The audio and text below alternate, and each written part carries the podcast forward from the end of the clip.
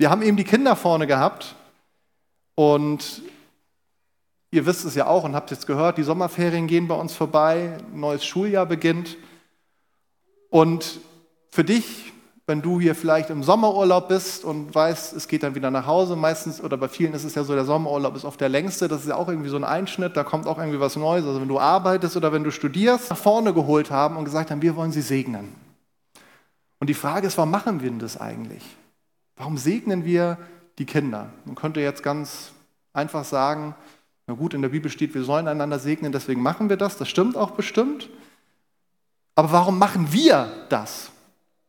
Warum habe ich euch eingeladen, aufzustehen und für die Kinder zu beten? Im Endeffekt wissen wir ja, wir können keinen Segen machen. Wir können eigentlich nur Segen zusprechen. Und das ist genau das, was wir tun. Und trotzdem hat Gott uns dazu berufen, an vielen Stellen der Bibel, ihr kennt es auch am Ende des Gottesdienstes, wenn es diesen Segen zum Schluss gibt, da kommt ja auch nicht der Segen von mir, sondern ich spreche euch Gottes Segen zu.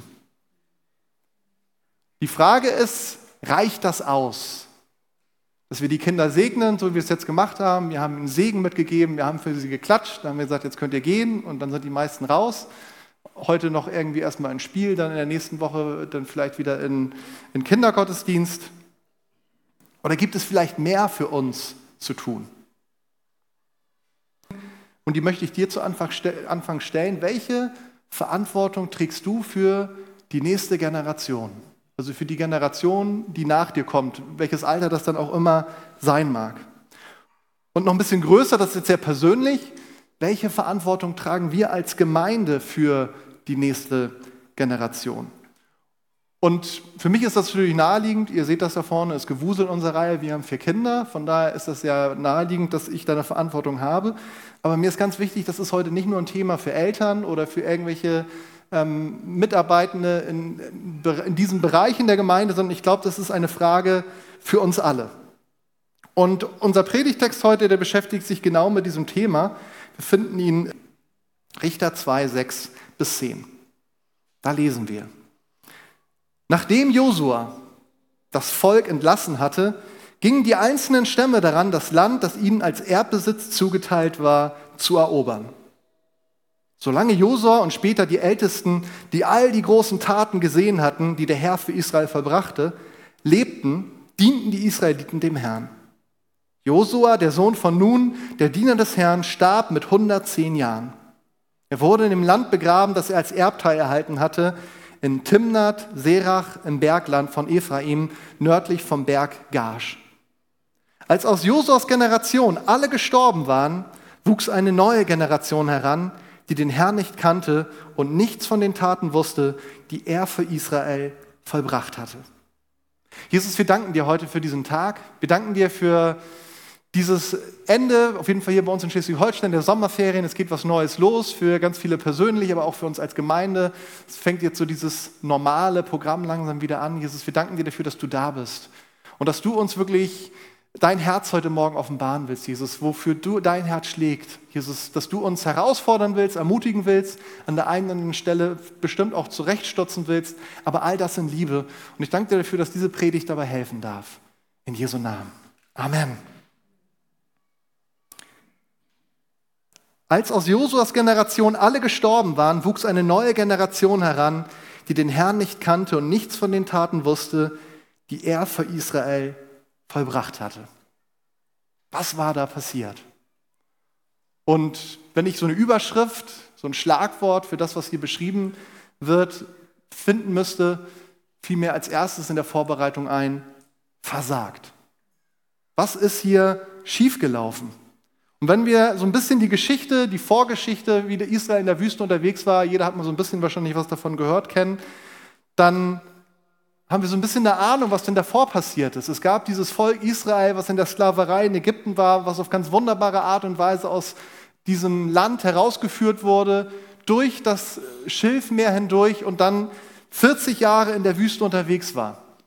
Und wir erfahren aus dem Alten Testament, dass das eigentlich nicht ursprünglich Gottes Plan gewesen war, diese 40 Jahre, sondern es hätte wesentlich schneller gehen können. Aber es hat sich herausgestellt, in dieser Zeit der Wüste, dass die Generation, die aus der Sklaverei herausgekommen ist, nicht dafür bereit war, bis auf ganz, ganz wenige Ausnahmen, das verheißene Land in Besitz zu nehmen. Das heißt, für diese Reise, die man ähm, in kurzer Zeit mit so einem großen Volk, vielleicht auch ein bisschen länger, aber auf jeden Fall nicht in Jahren, sondern maximal in Wochen hätte schaffen können, haben sie am Ende 40 Jahre gebraucht, sind durch die Wüste gezogen. Und es endet damit, dass diese ganze Generation, die aus der Sklaverei gekommen ist, beschreibt uns die Bibel, stirbt. Einfach die eine ihre Tage abgelaufen. Und dann gibt es eine neue Generation. Josua, nachdem Mose dann auch gestorben ist, er führt sie an. Er ist einer der ganz wenigen, außer Kaleb noch, seinem, seinem Kumpel, die aus der alten Generation überlebt haben. Und er führt sie in dieses verheißene Land hinein und sie erleben weiter all diese Wunder, die Gott tut. Sie erleben, wie das Land aufgeteilt wird, wie diese Verheißung, die Mose schon in Ägypten gegeben hat, sich wirklich jetzt vor ihren Augen erfüllt und sie anfangen, dieses Land in Besitz zu nehmen und dort zu leben. Und der Text, den ich eben gelesen habe, der hakt an dieser Stelle ein, wo jetzt diese Generation, ich sag mal diese zweite Generation nach dem Auszug aus Ägypten, wo auch diese Generation stirbt. Nochmal vielleicht 40 Jahre oder wie auch immer. Und wir lesen, dass jetzt eine Generation kommt, die Bibel beschreibt uns das, die den Herrn nicht kannte und nichts von den Taten wusste, die er für Israel vollbracht hatte. Also nach dieser, ich nenne sie mal die Josua-Generation, kommt eine Generation, die weiß nichts von den Taten, die Gott getan hat und sie kennen Gott nicht. Und ich frage mich, wenn ich das so lese, vielleicht geht es dir auch so, wie kann das sein? Kein Wissen über die Befreiung von der Sklaverei, kein Wissen über den Durchzug durch das Schilfmeer, die Versorgung in der Wüste, den Durchzug durch den Jordan, die Einnahme von Jericho und so weiter und so weiter. Und da stellt sich natürlich die Frage, und die können wir jetzt nicht beantworten, was bedeutet das? Sie wussten nichts davon, vielleicht haben sie die Fakten mal irgendwie gehört, vielleicht aber noch nicht mal das. Auf jeden Fall hatten sie keine ich nenne es mal eine Herzensbeziehung zu dem, was da passiert war. Entweder wussten sie es einfach nicht oder es hat für sie auf jeden Fall keine Bedeutung gehabt. Und noch viel schlimmer, sie kannten Gott nicht.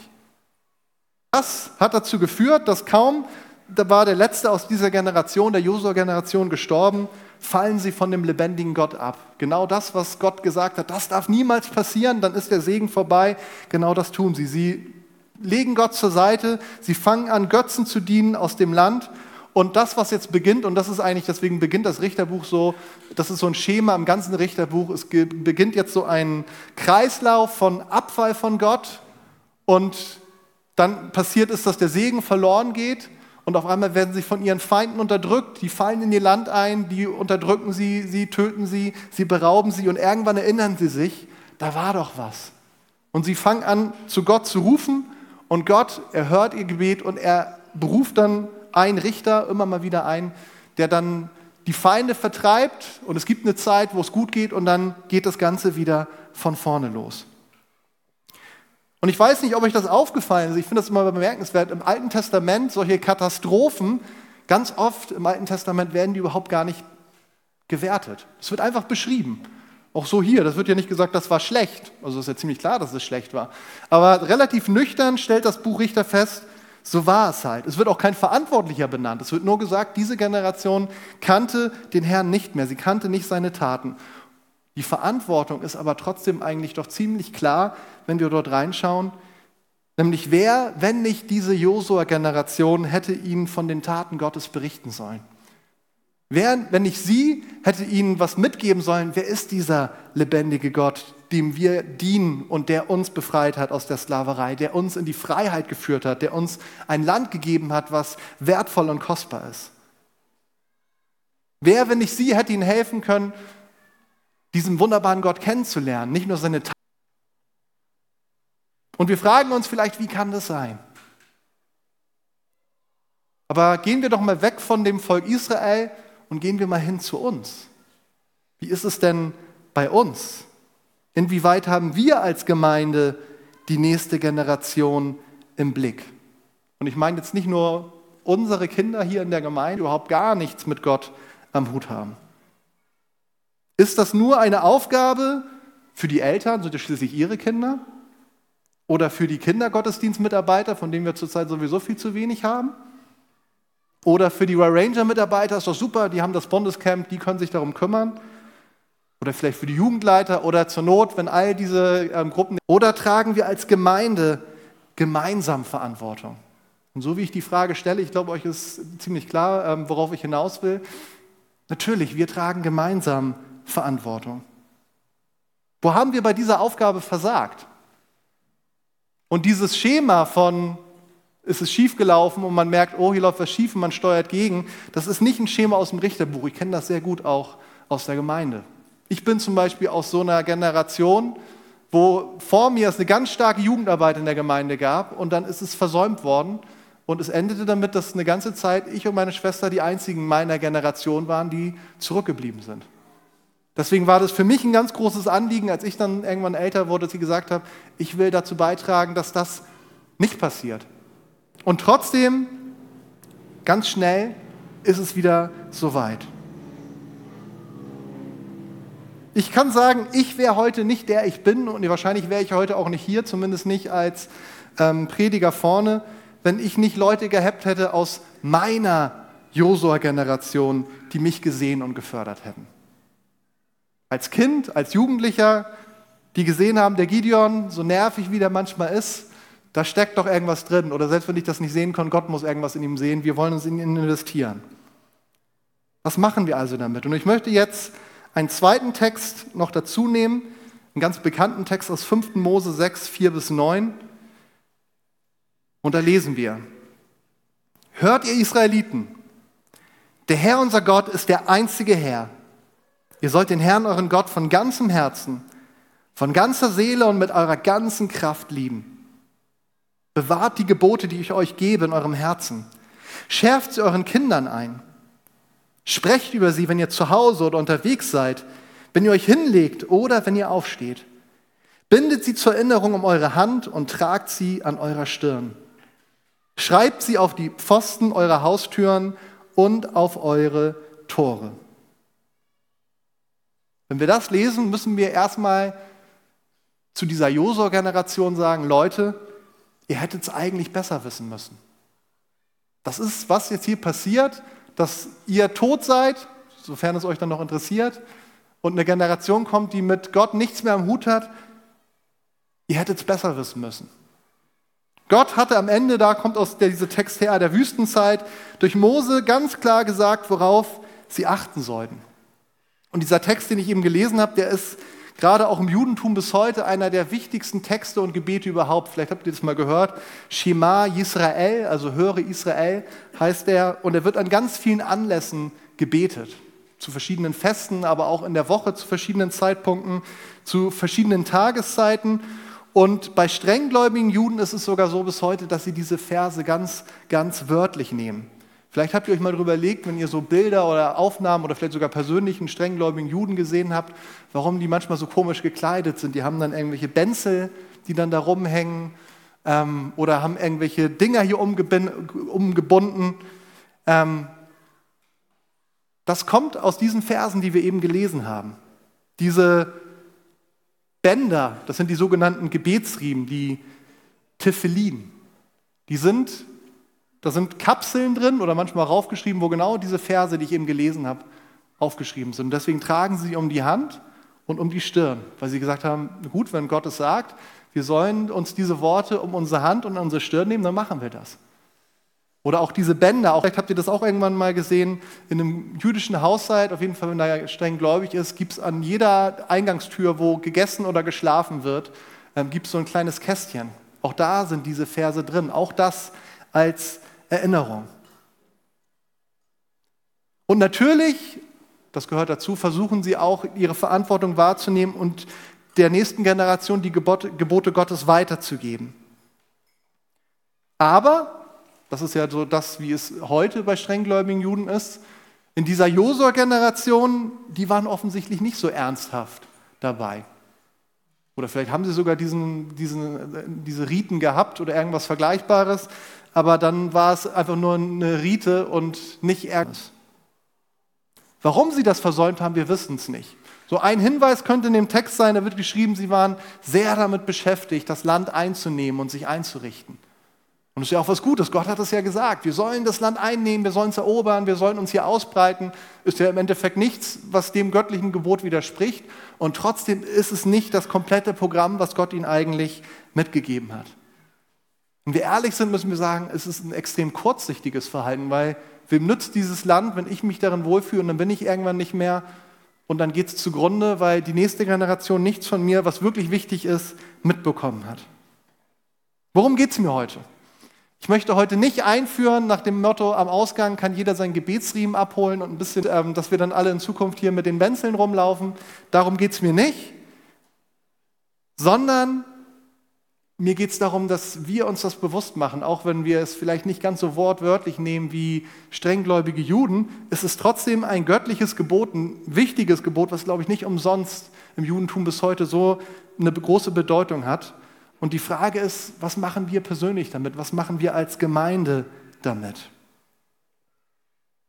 Was ich ganz genial finde, ist, dass dieses Gebot, es beginnt ja nicht mit einem Gebot, in gewisser Weise schon, aber da geht es jetzt erstmal nicht um irgendwelche Regeln, sondern es beginnt damit eine Aufforderung. Höre Israel, der Herr, dein Gott, ist der einzige Gott. Für uns nicht mehr ganz so sensationell, dass es nur einen Gott gibt, das haben wir alle wahrscheinlich mal gehört. In der damaligen Zeit war das revolutionär, für Israel vielleicht nicht mehr ganz so stark, aber auf jeden Fall die Völker.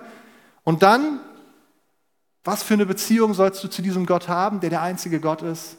Du sollst ihn lieben von ganzem Herzen, mit ganzer Seele und mit deinem ganzen Verstand. So fängt es an. Nicht mit irgendwelchen Geboten, sondern es fängt an mit dieser Beziehungsgrundlage. Da ist ein Gott und er ist nicht einfach nur da, sondern ein Gott, zu dem du Beziehung haben sollst. Du sollst ihn lieben von ganzem Herzen, mit ganzer Seele und mit ganzem Verstand. Und wenn wir jetzt ins Neue Testament gehen würden, da wird sehr klar, wir können ihn lieben. Warum? Weil er uns zuerst geliebt hat. Das ist die Grundlage. Also eine Beziehung, die von Liebe bestimmt ist zu diesem lebendigen Gott. Und diese Beziehung und diese Liebe, die ist die Grundlage dafür, dass wir dann anfangen, dass wir sagen, ja, wir wollen es anderen ermöglichen, diesen wunderbaren Gott kennenzulernen. Weil wir herausfinden, dieser Gott, der liebt nicht nur mich, sondern ich muss mich nur umschauen. Seine Liebe ist nicht mehr oder weniger, sondern sie ist total für jeden Menschen. In diesem Raum, aber auch natürlich weit darüber hinaus. Ich weiß nicht, wie alt du bist. Wahrscheinlich gibt es viele, und auch ich beschäftige mich nicht so oft mit dem Thema, aber es gibt ja auch ein paar, die älter sind. Aber trotzdem diese Frage, was wird dein Erbe sein, wenn du einmal nicht mehr sein wirst? Ich meine damit nicht, ob du irgendwie ein Haus zu vererben hast oder ähm, ordentlich Aktien oder was auch immer, sondern ich meine damit, ist es eine Generation, die keine Ahnung hat, was Gott in deinem Leben getan hat und die Gott nicht kennt? Oder ist es eine Generation, die von dir gehört hat und ermutigt wurde, diesem wunderbaren Gott nachzufolgen? Was wird dein Erbe sein? Was wird mein Erbe sein? Was werden die Leute irgendwann mal über mich sagen, wenn ich in 10, 20, 30, 40, 50 oder wie auch immer Jahren, wir wissen ja alle nicht, wie lange es sein wird, nicht mehr sein werde? Was werden sie über dich sagen? War ein netter Kerl oder vielleicht auch nicht. Oder werden sagen, das war jemand, der hat Gott wirklich geliebt. Und der hat diese Liebe weitergegeben. Der hat über ihn gesprochen, der hat davon erzählt, was er getan hat. Was sind diese Taten Gottes, über die wir reden sollen? Ich habe jetzt ja alttestamentliche Texte gelesen. Es ist ja ganz wichtig, dass wir das ergänzen. Großen Taten Gottes sprechen dann ist natürlich für uns heutzutage nicht mehr ganz so naheliegend, mit dem Schilfmeer anzufangen oder der Eroberung von Jericho, sondern natürlich die größte Tat aller Zeiten ist, dass Gott Mensch wurde, auf diese Welt kam, dass er gestorben ist und dass er auferstanden ist, dass er zum Himmel gefahren ist. Aber einmal das als, als Geschichte, das ist das eine, aber das andere ist, was bedeutet das für mich persönlich, darüber zu sprechen, das weiterzugeben. Und ich glaube tatsächlich, so komisch wie uns vielleicht dann auch in unserer westlichen Welt diese Riten mit Gebetsriemen und so weiter erscheinen mögen, diese Ernsthaftigkeit, die dahinter steckt. Ich glaube, von der können wir lernen. Und im Endeffekt geht es doch eigentlich nur darum, diese Frage, was ist denn ein gutes Hilfsmittel für mich, mich daran zu erinnern, was meine Aufgabe ist. Um mir täglich vor Augen zu führen, dass ich eine, einen Auftrag und eine Verantwortung für die nächste Generation trage. Und da will ich euch jetzt gar nicht sagen, mach dieses oder mach jenes, sondern ich will euch das einfach mal als Arbeitsauftrag mitgeben. Vielleicht ist es ein Zettel am Spiegel oder ein Knoten im Taschentuch, haben nicht mehr so viele, was auch immer. Vielleicht ist es auch einfach nur, dass du immer mal wieder dir das vor Augen führst. Dass du dir das bewusst machst. Das ist nicht irgendwie nur eine exklusive Gruppe, die kümmert sich um die nächste Generation, sondern es ist unsere gemeinsame Aufgabe. Wo kannst du im Gebet und ganz praktisch einen Beitrag leisten, dass die Geschehnisse des Richterbuches sich nicht wiederholen? Dass wir nicht irgendwann, Josua-Generation klingt ja toll erstmal, die haben ja ganz Tolles erlebt, aber was sie weitergegeben haben, das klingt nicht so toll. Also lasst uns eine Josua-Generation sein, die nicht versagt, sondern ihren Auftrag ernst und mahn nimmt. Und ich glaube, da geht es nicht nur darum, wir strengen uns an und wir machen uns eine Erinnerung, sondern vielmehr geht es darum, einfach Gott auch das hinzulegen und sagen, Gott, bewahr uns davor. Hilf uns dafür, dass wir unsere Verantwortung nicht verpassen. Und dass wir es nicht nur tun aus Verantwortungsbewusstsein, sondern dass wir es tun aus einer Liebe, die du uns schenkst. Vielleicht merkst du, vielleicht merken wir an der anderen, einen oder anderen Stelle, merken, hm, da haben wir was verpasst. Da können wir uns einmal drüber ärgern, dann ist es auch gut, es Gott hinzulegen und vielleicht sogar Buße zu tun, aber dann ist es vor allen Dingen wichtig, den Blick nach vorne zu richten. Und ich möchte noch mal ergänzend dazu sagen, wenn ich jetzt so von der nächsten Generation spreche, und ich habe ja auch so angefangen, da sind natürlich ganz besonders Kinder und Jugendliche im Blick, aber auf der anderen Seite möchte ich das gerne an der Stelle auch noch ein bisschen an der einen oder anderen Stelle unseres Lebens Menschen brauchen, die für uns so eine Josua-Generation sind, die ihren Auftrag erfüllt. Und das muss gar nicht unbedingt jemand sein, der älter ist als ich. Vielleicht kann das manchmal sogar jemand sein, der jünger ist als ich oder gleich. Also irgendjemand, der diese, diesen Auftrag erfüllt und mich erinnert. Denk mal daran, was hat Gott Großes getan, der mir erzählt, was er in seinem Leben getan hat, aber der mich vielleicht auch erinnert, was in meinem Leben getan hat. Wir alle gehen durch unterschiedliche Zeiten in unserem Leben und wir brauchen das. Und von daher, ja, die nächste Generation im Blick, aber auch einander im Blick zu haben. Dass wir aufeinander Acht geben. Gemeinde ist ein Ort, und das finden wir an verschiedenen Stellen der Bibel, an denen Generationen zusammengeführt werden sollen und generationsübergreifend ein gemeinsames Ziel verfolgt wird. Das ist eine Sache, die mich heute an Gemeinde begeistert. Schaut euch um, wie unterschiedlich wir hier sind. Ich bin mir ziemlich sicher, ohne Jesus würden wir wahrscheinlich nicht in dieser Zusammensetzung hier sitzen. Unterschiedliche Altersgruppen, unterschiedliche soziale Hintergründe, unterschiedlicher Bildungsstand, unterschiedliche Interessen. Der ein oder andere, der ähm, mag, ähm, wo man sagt, wir sind uns sehr ähnlich, wir liegen auf einer Wellenlinie, aber da sind auch ganz viele Leute hier wahrscheinlich, wo du sagst, also wir sind sowas von verschieden. Und das Einzige, was uns verbindet und dadurch hoffentlich dann mit der Zeit auch mehr, das ist Jesus.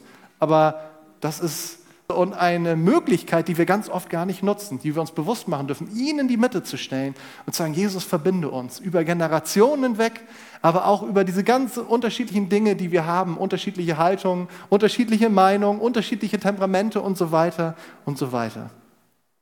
Aber damit das klappt, dafür braucht es die Erkenntnis, dass wir einander brauchen und füreinander Verantwortung tragen. Beides. Ich brauche den anderen. Dem einen oder anderen fällt vielleicht das am schwersten sogar, das zu sagen, ich brauche jemanden. Wann brauche ich jemanden? Jesus und ich, das muss doch reichen. Nein. Die Bibel ist ganz klar. Gott hat uns zusammengestellt. Wir brauchen einander. Ich brauche euch. Schau dich um, da sind Leute, die brauchst du, weißt du vielleicht noch gar nicht. Vielleicht brauchst du sie auch jetzt gerade in diesem Moment nicht, aber es kommt die Zeit, da wirst du sie brauchen. Aber du wirst auch gebraucht. Du trägst Verantwortung. Die Frage ist, ob du sie wahrnimmst.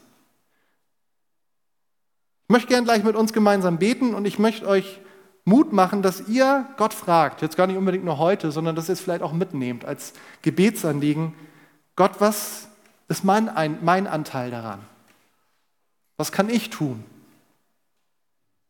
Vielleicht ist es erstmal anfangen zu beten. Und auch ganz speziell für die junge Generation bei uns in der Gemeinde. Aber ich bin mir ziemlich sicher, nach wie vor, nach dieser Corona-Zeit haben wir einen mega Notstand bei uns im, bei den Kinderdienstmitarbeitern, Die, ähm, unser Team, das sitzt da quasi sozusagen. Also da seht ihr, da ist zurzeit mitarbeitermäßig ist da noch viel Luft nach oben. Ähm, und wenn ihr unsere tollen Kinder seht, das lohnt sich, in die zu investieren. Ich merke das zu Hause. Ähm, ich mache mir das immer wieder klar. Meine Gemeinde, die beginnt zu Hause. Ähm, und was bringt mir das, wenn ich ähm, ein toller Pastor gewesen bin, aber meinen Kindern hat es irgendwie nicht so funktioniert? Also da fängt es an. Aber wir alle tragen gemeinsam Verantwortung. Und ich bin für euch so ein Beispiel. Ich habe natürlich auch eine Mutter gehabt, die mich in die Gemeinde mitgenommen hat und die mir viel mitgegeben hat. Aber es gibt auch ganz, ganz viele Leute in dieser Gemeinde oder gab, die nicht aus meiner Familie kommen, auf jeden Fall nicht blutsverwandt und die mir auch ganz viel mitgegeben haben. Der eine ein bisschen, der andere ganz viel. Und das macht Gemeinde aus. Und für ein Kind, und ich selber habe es ja erlebt, das zu erleben, da ist ein Erwachsener, der nimmt mich ernst. Das macht so unglaublich viel aus. Das auch an den einen oder anderen Mitarbeiter auf einer Freizeit erinnern, den ich dann da getroffen habe, wo ich gemerkt habe, in, den, in der einen Woche oder den zehn Tagen hat er sich in mich, in mich investiert. Nicht 24 Stunden, sondern immer mal wieder und hat mir was mitgegeben, dass er meinen Wert gesehen hat, dass er was in mir gesehen hat. Das hat mich weitergebracht. Das sind alles so Bausteine. Und das möchte ich euch gerne mitgeben. Ich will niemanden von euch jetzt gleich die Riesenverantwortung auftragen, wobei ich auch glaube, ich glaube, den einen oder anderen will Gott vielleicht tatsächlich auch mal locken, in unseren Kinderdienst ähm, oder bei den Royal Rangers vielleicht auch einzusteigen ähm, aber vielmehr auch ohne Dienst. Einfach sich bewusst zu machen, wir haben Kinder, wir haben eine junge Generation hier in der Gemeinde und du kannst was dazu beitragen, dass sie sich zu Hause und ernst genommen und angenommen fühlen. Was ist so deine Haltung ihnen gegenüber? Und ich weiß selber, ich kann selber von meinen Kindern manchmal tierisch genervt sein. Die sind manchmal echt anstrengend. Und trotzdem, ich liebe sie natürlich. Und von daher, das ist alles nicht aufzuwiegen mit dem Generve, was man manchmal erlebt. Von daher brauchen wir Liebe für die nächste Generation. Hier drin, aber auch draußen. Lass uns dafür beten. Ich lade euch ein, aufzustehen. Liebes Lobpreisteam, kommt gern schon nach vorne.